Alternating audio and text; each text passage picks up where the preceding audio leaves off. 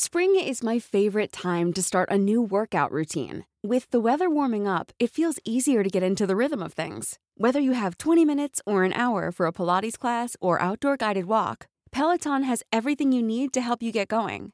Get a head start on summer and try Peloton risk-free with Peloton Rentals at onepeloton.com slash bike slash rentals. Ustedes. Así que si quieren apoyar el podcast de Historia para Tontos, los invitamos a entrar a patreon.com diagonal Historia para Tontos y suscríbanse para que Iker yo podamos comprar mejor equipo y, como no, echarnos unas chelitas a su salud. Y ahora sí tendrán contenido totalmente exclusivo, Pinky Promise. Nos vemos. Bienvenidos a Historia para Tontos, el podcast número uno de historia de México y el mundo, en donde pensamos que, si no te gusta la historia, es porque no te gusta el chismecito. Acompáñenos a mí y a Ike en esta aventura en el que trataremos temas históricos de actualidad y cultura de una manera divertida y fácil que hasta tú lo vas a poder entender. Y recuerda que no hay historia si no hay una. ¡Güey! Vámonos, comencemos.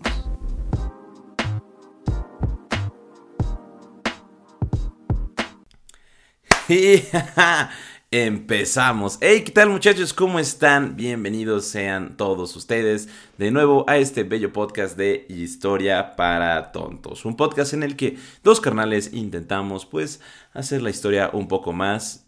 Ah, que no está Iker. un poco más amena. Y pues sí, aquí estoy yo solito el día de hoy con una microhistoria totalmente navideña como se los habíamos prometido. Claro que sí, aquí cumplimos las promesas, aunque digan que no. Y perdón si escucho, si me escucho un poco raro, es que la neta estoy grabando esto a las 3.26 de la mañana porque pues, pues porque el mapita con cara también necesita vacaciones, pero también necesita cumplir con sus obligaciones con los podcasters. Pero pues aquí andamos. Aquí andamos activos, aquí andamos al tiro. Y pues, o sea, ustedes recordarán que pues ya hace un tiempo nosotros hicimos eh, un podcast que habla sobre la Navidad. Eh, de hecho, pues pueden buscarlo. Lo hicimos casi exactamente hace un año. Entonces, este, si, si, ustedes quieren echarse primero el podcast de la Navidad, pues los invito pues a que lo revisen, lo escuchen, lo analicen y se regresen a este bonito capítulo en el cual pues también hablaremos de la Navidad, claro que sí, pero un poco más específico y de un tema bien bonito porque la verdad a mí me encanta eh, lo que es pues así todos los elementos de la Navidad y, pues ya saben como que pues de que el árbol y pues no sé, no, sé qué se pone, bueno, en algunas casas se pone nacimiento y pues luego te emborrachas y comes y engordas y descuidas tu salud y te la pasas de huevos hasta el 6 de enero que es cuando llegan los Reyes Magos, ¿no? La, yo creo que sí es la mejor época del año. ¿no? Imagínense, pisto, vacaciones, comida, o sea, ¿qué, ¿qué más te peleas por los terrenos de tu abuela? O sea, la verdad, para mí no hay mejor época. Y pues claro que sí, esta época también tiene que traer muy buenos temas, que pues la verdad este es un tema bastante cortito y es un tema bastante interesante porque pues es un elemento de la Navidad que es sumamente importante, que básicamente está en todos nuestros hogares que festejamos la Navidad o al menos pues intentamos festejar la Navidad cristiana o católica a pesar de que no somos ni cristianos ni católicos, pero, pero pues nos gusta el mame, ¿no? La neta. Entonces pues ¿qué es? ¿Qué es esto? Pues vamos a hablar en este capítulo del árbol de la Navidad. O sea, oye, güey, pero ¿por qué vas a hablar del árbol? Pues porque, ¿qué creen? Pues también tiene historia, güey. el árbol de Navidad, y eso yo estaba bastante sorprendido ahorita que estaba haciendo como esta investigación, pues tiene una, una connotación histórica y obviamente como la Navidad, y si ya escucharon el podcast de la Navidad, pues obviamente son sincretismos, ¿no? ¿Qué son sincretismos? Siempre lo decimos, lo volvemos a repetir. Un sincretismo es la combinación de diferentes, pues, creencias para, pues, finalmente hacer una nueva, ¿no? Ya sea para poder eh, imponer nuevas religiones, nuevas creencias, o pues simplemente porque se van mezclando eh, conforme van pasando los años. Y pues gracias a esto, pues ya tenemos acá pues sus tradiciones bien, bien chidas, ¿no? Entonces, pues recuerden que, que realmente, pues que festejemos 24 en Nochebuena y el 25 la Navidad, pues también es un sincretismo de, pues, del cristianismo, ¿no? Que dijo como, no, pues es que la neta tenemos que, que, pues, que empalmar diferentes fechas porque ya no queremos que, pues, que los, que los paganos estén festejando cosas, ¿no? Así que, así que este día van a ser Cristo. ¿Según quién? Según yo. ¿Por qué? Porque yo lo digo. así que, bueno, pues ya lo habrán escuchado en el capítulo de la Navidad, pero bueno, vamos a, empezar un, pues, rapidísimo, ¿no? A ver, ¿qué es el árbol de la Navidad, no? Todo mundo lo conoce, todo mundo tiene uno en su casa, a menos que, pues, no pues no, no nos gusta esta tradición. A mí en lo personal me gusta bastante. Eh, pues este año fue mi morrita el que puso el árbol porque pues estamos estrenando, pues ya saben acá, un depa nuevo y pues ella dijo yo voy a poner las esferas y no sé qué, así que tú, tú, tú haz tus cosas de, de, mapita con cara, ¿no? Yo me encargo de esto. Pero bueno, el árbol de Navidad, para pues, aquellos que no lo conozcan, porque es posible que alguien no conozca el árbol de Navidad, es un árbol decorado que usualmente es un abeto o un pino o también pues puede ser un árbol artificial que simule pues eh, ambos eh, pues, pues, este tipo de árbol, ¿no? Que pues es, bueno, hay, hay unas peleas que sí es mejor comprar artificial o comprar natural. Pero, o sea, ya realizando esta investigación, me di cuenta que, eh, pues realmente no hay como una fecha específica en el que digan, sí, a partir de este año se puso el primer árbol de la Navidad, ¿no? Porque ni siquiera existía con el inicio del cristianismo. El árbol de la Navidad surgió eh, conforme a la combinación de muchísimas culturas, obviamente europeas, que pues eh, traían acá unas tradiciones pues bien raras, ¿no? Y pues en los primeros que se tienen registro de hacer algo similar a un árbol de la Navidad, porque ojo, el árbol de la Navidad como lo conocemos nació hasta el siglo XVI, o sea, estamos hablando de que 600, 700, no sé, 500 años, ¿no? No, un montón de 1500 años, ajá, sí. 1500 años así, pues de que, de que ya había nacido acá el chuchito y, y pues ya apenas este, se estaban poniendo los primeros árboles. O sea, les digo que el árbol es algo poco más moderno, pero eso no significa que no hubiera pues culturas que tenían la costumbre de, de poner algo similar, ¿no? Por ejemplo, uno de los principales antecesores, y mm, yo creo que fue el primero, fueron los celtas, que celebraban el 8 de diciembre el nacimiento de Frey el cual era su dios de la lluvia, el sol y la fertilidad, ¿no? Entonces, ¿qué tiene que ver? Bueno, pues resulta que los celtas adornaban un árbol que simbolizaba el universo y este árbol era adornado completamente con antorchas, ¿no? O sea, lo que nosotros vemos ahorita, pues que son las lucecitas, pues estos cuates ya tenían eh, pues, árboles adornados, ¿no? Totalmente, pero pues esta vez era con antorchas, pero tenía que ver con, eh, pues el universo, ¿no? Porque en las raíces existían unos dioses y pues en la punta del árbol existían otros dioses y ya era una cuestión más de cosmovisión, ¿no? Pero ¿qué pasa? Los romanos también pues tenían esta como costumbre, no era tanto como de adornar árboles, sino que, eh, por ejemplo, ellos decoraban sus casas con ramas y hojas de, perenne, ¿no? Que son pues así parecidas las, hojitas de los pinos, las hojitas de los abetos. Y pues esto se realizaba durante la Saturnalia. Acuérdense que la Saturnalia pues era cuando se hacía una fiesta en Roma para adorar al dios Saturno y era una fiesta así enorme con pisto, comida, orgías, o sea, básicamente como la Navidad ahorita, pero pues, pues, pues es romano, ¿no? Entonces, y acuérdense que la Saturnalia, pues, eh, fue también uno de los inicios del sincretismo para que nosotros festejáramos la Navidad del 24 y el 25. Pero los romanos, pues, a pesar de que no ponían como los árboles en sí, sí arrancaban ramas y adornaban sus casas, pues, con, con las hojas de perenne. Ahora, eh, ya el primer antecesor como del árbol de, de, Navidad en sí, ya bajo un yugo cristianismo, se dice que fue San Bonifacio. En el siglo 7, en el siglo 8, por ahí en esas fechas, tomó un hacha y derribó un árbol que representaba al Yggdrasil, ¿no? El árbol del universo según los nórdicos, o sea, los vikingos básicamente, ¿no? Para pues, darles una, acá una, una, connotación un poco más conocida, ¿no? Ahora, San Bonifacio pues, se encontraba en Alemania y este güey pues sí dijo, como saben qué, esto es totalmente pagano, vamos a tumbar el árbol de Yggdrasil y se dice que donde estaba el árbol de Yggdrasil creció un pino, ¿no? O sea que casualmente, eh, gracias a la, al poder de Dios y nuestro Señor y, y de Chuchito y, y cosas, y, pues gracias a nuestra diosa suprema, pues creció un pinito en el cual pues estaba representado, eh, que tenía forma de triángulo inclusive, y que los pinos empezaron a salir en forma de triángulo porque estaban representando a la Divina Trinidad, ¿no? Que es el Padre, el Hijo y el Espíritu Santo. Eso, perdón, yo no estoy bautizado, raza. Es un poco difícil para mí hablar de estos temas. Pero qué bueno que no está Iker, porque ese güey estaría, eh, sí, qué chingo su madre la religión. Yo soy como tranquilo, Iker. O sea, o sea, sí, pero no, respeta. Entonces, eh, pues ya también hay otras fuentes que se dice que pues este San Bonifacio en realidad sembró un pino en el lugar donde este pues derribó el árbol de que tenía la representación de Yggdrasil y pues eh, aquí también le, puso, también lo adornó con antorchas y este pino pues tenía eh, una simbología del amor de Dios y también pues la eh, adornó este, estos esto, este árbol, este pinito, con manzanas para referirse al pecado original y con velas, ¿no? Pues, pues se supone que para el abrazo de Dios, una cosa así. No, no lo sé, raza. Ahorita, ahorita aquí lo tengo anotado conforme vayamos avanzando, pues ya seguiremos platicando de esto. Ahora, este fue la primera, ojo, siglo XVII, siglo XVIII, o sea, por ahí del 600, 700 después de Cristo. Imagínense, 600 o 700 después del nacimiento de nuestro Chuchito, pues ya apenas estaban dando los primeros registros que posiblemente pudieron haber sido el primer árbol de Navidad, pero la verdad era, era un proto árbol básicamente, ¿no? Un proto árbol de Navidad. Posteriormente, en la Edad Media, aparece el primer antecesor del arbolito de Navidad en un monasterio en Portugal de la iglesia cisterciense, ¿no? O sea, esta iglesia, pues era una iglesia católica cristiana y pues este aparece en el siglo XV, ¿no?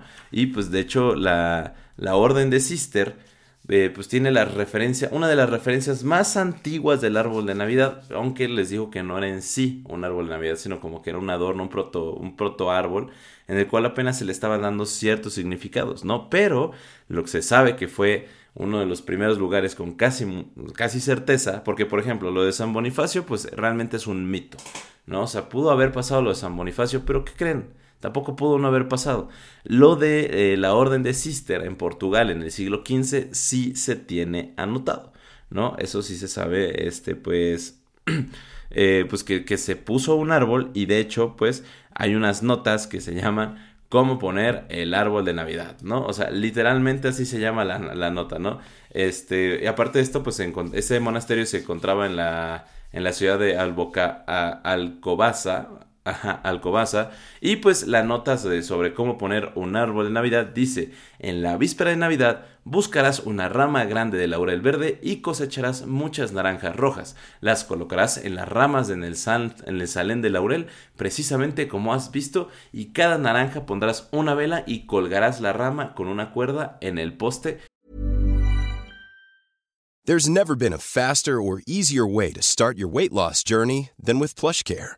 PlushCare accepts most insurance plans and gives you online access to board-certified physicians who can prescribe FDA-approved weight loss medications like Wigovi and Zepbound for those who qualify.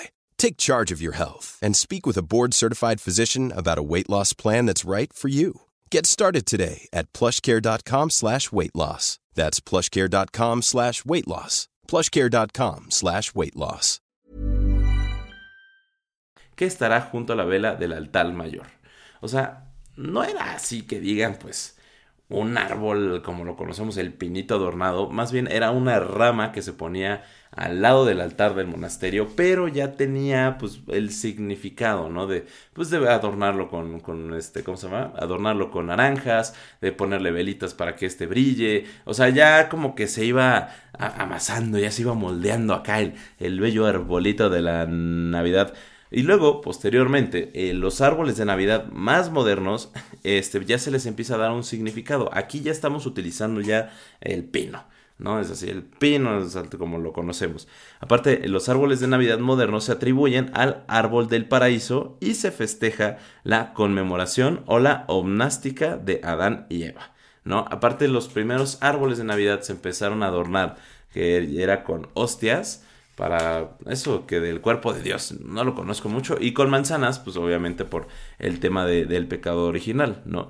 Pero ya así el, el árbol, árbol como nosotros lo conocemos, surge principalmente en Alemania durante la época del Renacimiento, y aquí viene el mito verdadero de cómo surgió el árbol, tal y pues como lo tenemos hoy en día, ¿no? El origen del árbol de Navidad se le atribuye a Martín Lutero. Eh, Martín Lutero, acuérdense que pues fue un cristiano protestante, eh, fue un sacerdote alemán, teólogo, autor, compositor, profesor y fraile, pues que, o sea, justamente quiso hacer reformas dentro de la iglesia. Entonces, una de sus reformas fue literalmente crear un árbol de Navidad. Esto se dio en el siglo XVI. Ahora, eh, ¿Cómo era, pues, y cómo se sabe que pues, fue como Martín Lutero? Bueno, pues que se dice que Lutero colocó el árbol de Navidad en la Catedral de Estrasburgo en 1539. ¿no? Y esto fue pues también supervisado por el reformador protestante, protestante el reformador protestante eh, Martín Bucer. ¿no? Entonces, o sea, realmente ya el árbol de Navidad como lo conocemos, pues fue como un avance de, del, pues de las reformas este, dentro de la iglesia, ¿no? Pero, pero, y esto es así como posiblemente, o sea, como posiblemente aquí tenemos unos registros, no estamos 100% seguros, pero eh, tenemos, no sé, estamos como 80% seguros que sí pasó, pero el que sí se sabe, así que es súper, súper, súper al 100 y súper seguro que sí se puso ese árbol, fue en la región de Alsacia, que es una región que se encuentra entre Alemania y Francia, y se colocó un árbol de Navidad en un lugar privado, en una casa privada en el año 1576. En este año sí se tiene literalmente un registro del primer árbol de Navidad en una casa privada, que no fuera un monasterio, que no tuviera, pues, este, no estuviera supervisado por monjes, ¿no? Ahora, a principios, o sea, y aquí nos vamos a saltar, uff, lejísimos, ¿no? Nos vamos a saltar hasta principios de, este, ¿cómo se llama? del siglo XIX. No, porque realmente, o sea, el, árbol de Navidad eh, durante los siguientes siglos no adquiere como tanta importancia. O sea, realmente, eh, pues no, no, hay como que un avance dentro de, porque la gente no, o sea, usualmente está como encomendada dentro de los monasterios y la gente común y corriente como nosotros, pues la verdad, no, no, no teníamos como interés de poner esas cosas, ¿no? Pero cuando ya es a principios del siglo XIX, resulta que la, costumbre de poner un arbolito este, de Navidad este, se empieza a ser popular dentro de la aristocracia europea, ¿no? Dentro de la nobleza europea, como que dijeron, ah, pues está bonito, está chulo, está coqueto, vamos a hacerlo. Y obviamente, pues todos los plebeyos, como quieren ser iguales que los aristócratas, pues empezaron a imitar esta actividad de poner arbolitos de Navidad. De hecho, se sabe que fue Fanny, Fanny von Arnstein, la que presentó por primera vez el árbol de Navidad en la corte europea y lo adoptó la princesa prusa, eh, bueno, de, Enriqueta de Nassau-Wilbur de Prusia, ¿no? Esta eh, Enriqueta, de Nassau, eh, Enriqueta Nassau de Wilbur, o sea, realmente Wil, Wilbur, ajá, es la que lleva la tradición del árbol de Navidad a las cortes de Viena y pues toda la gente andaba enloquecida, ¿no? Así fue como de, damn, bro, esto sí es un avance dentro de los festejos, hermano. y pues se empieza a popularizar, ¿no? Muchísimo. Ahora, eh, empieza a crecer y empieza a llegar pues de que a Dinamarca, empieza a llegar de que a Suecia, en Gran Bretaña también se empieza este, a tomar la costumbre, ¿no? De poner un, este, ¿cómo se llama? De poner el árbol de Navidad eh, en, Navidad, obviamente. O sea, de hecho se dice que fue la reina Carlota el que introdujo el árbol de Navidad en una fiesta que dio para los niños en el 1800 en el Reino Unido, ¿no? Pero, pues así fue evolucionando. Por ejemplo, en, este, en Estados Unidos se dice, y no se está muy seguro, que el árbol de Navidad, por ejemplo, pues llegó eh, por ahí de 1781 por, eh, por soldados que estaban defendiendo la frontera, pues de este, la frontera canadiense de las invasiones estadounidenses, ¿no? Entonces, así como que no se sabe muy bien cómo es que fue llegando pues esta tradición, ¿no? Dentro de, eh, pues, dentro ya del continente americano y en general cómo se fue expandiendo.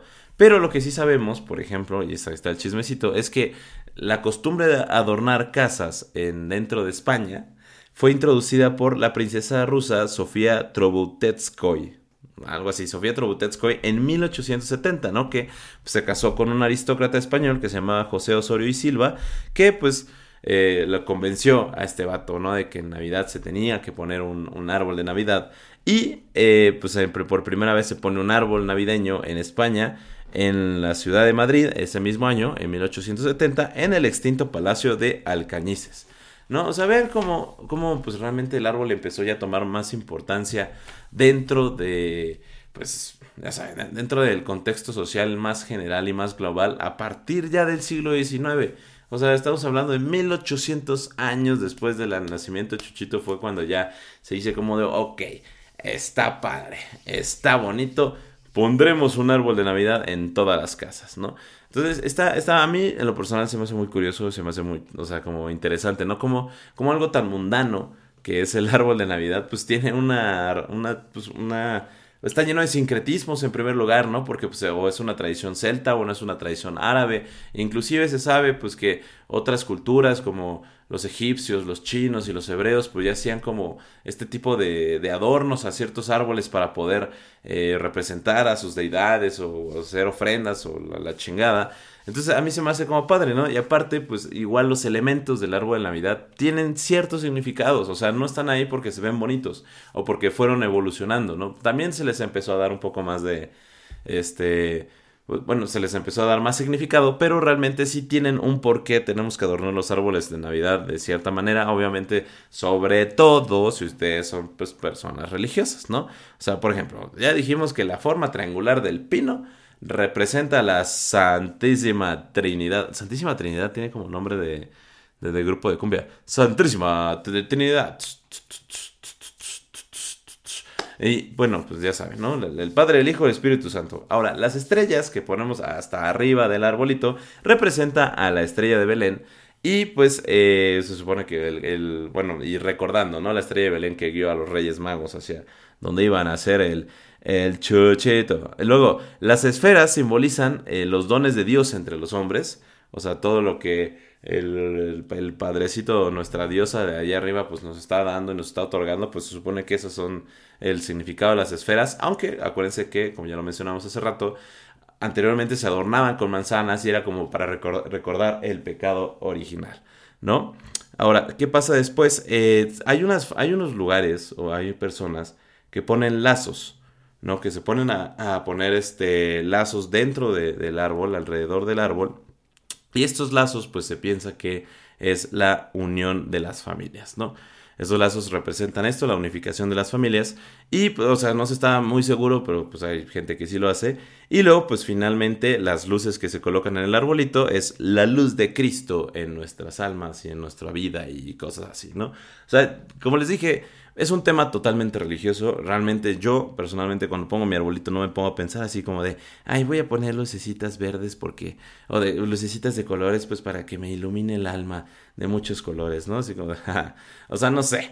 realmente yo no sabía que tenían estos significados, estos elementos, pero está bastante curioso y está bastante chido. Y pues es el claro ejemplo, mis estimados, de que la historia la podemos encontrar en absolutamente todos lados. Así que, pues hasta aquí se acaba este capítulo navideño. Lo prometido es deuda. Aquí lo tenemos. Aquí lo hacemos un tanto cortito, pero pues lo suficiente para que lo escuchen mientras estén cocinando el pavo, mientras estén haciendo, no sé, los, los feos romeritos o el guacalao, que pues, por cierto a mi mamá le queda muy bueno, pero a mí no me gusta. Y pues les quiero desear yo, eh, por parte de Iker, por parte de todo el equipo de Historia para Tontos, que tengan una excelente Navidad, que tengan un excelente año nuevo. Eh, que se la pasen con su familia y si no están con su familia, pues que se la pasen bien, que se vayan a un restaurante, que se vayan a un bar, que disfruten el día, porque pues, es un día bastante especial crean en lo que crean, consideren lo que se considere que se festeje hoy, que la Saturnina, que el nacimiento del Chuchito, que el nacimiento de Huitzilopochtli, nada, no importa. El punto es que está bien chido, ¿no? Porque se come, se pistea y pues, eh, y pues ya, ¿no? O sea, básicamente es todo lo que se hace. Así que pues, feliz Navidad, excelente Nochebuena que les den muchos regalos, que si les tocan calcetas, pues por favor disfrútenlas porque creo que las calcetas ya son un excelente regalo, sobre todo en épocas de frío. Y pues ya saben que no hay historia si no hay un güey. Nos vemos en la próxima muchachos, bye bye. Hey folks, I'm Mark Marin from the WTF podcast and this episode is brought to you by Kleenex Ultra Soft Tissues your ally to help tackle your allergy symptoms this season. I love the change of seasons, but nobody loves pollen and all those other things floating in the air that make you sneeze during this nice weather. Kleenex Ultra Soft tissues are hypoallergenic and allergist approved. So fight back against watery eyes and runny noses without worrying about irritating your skin. For this allergy season, grab Kleenex and face allergies head on.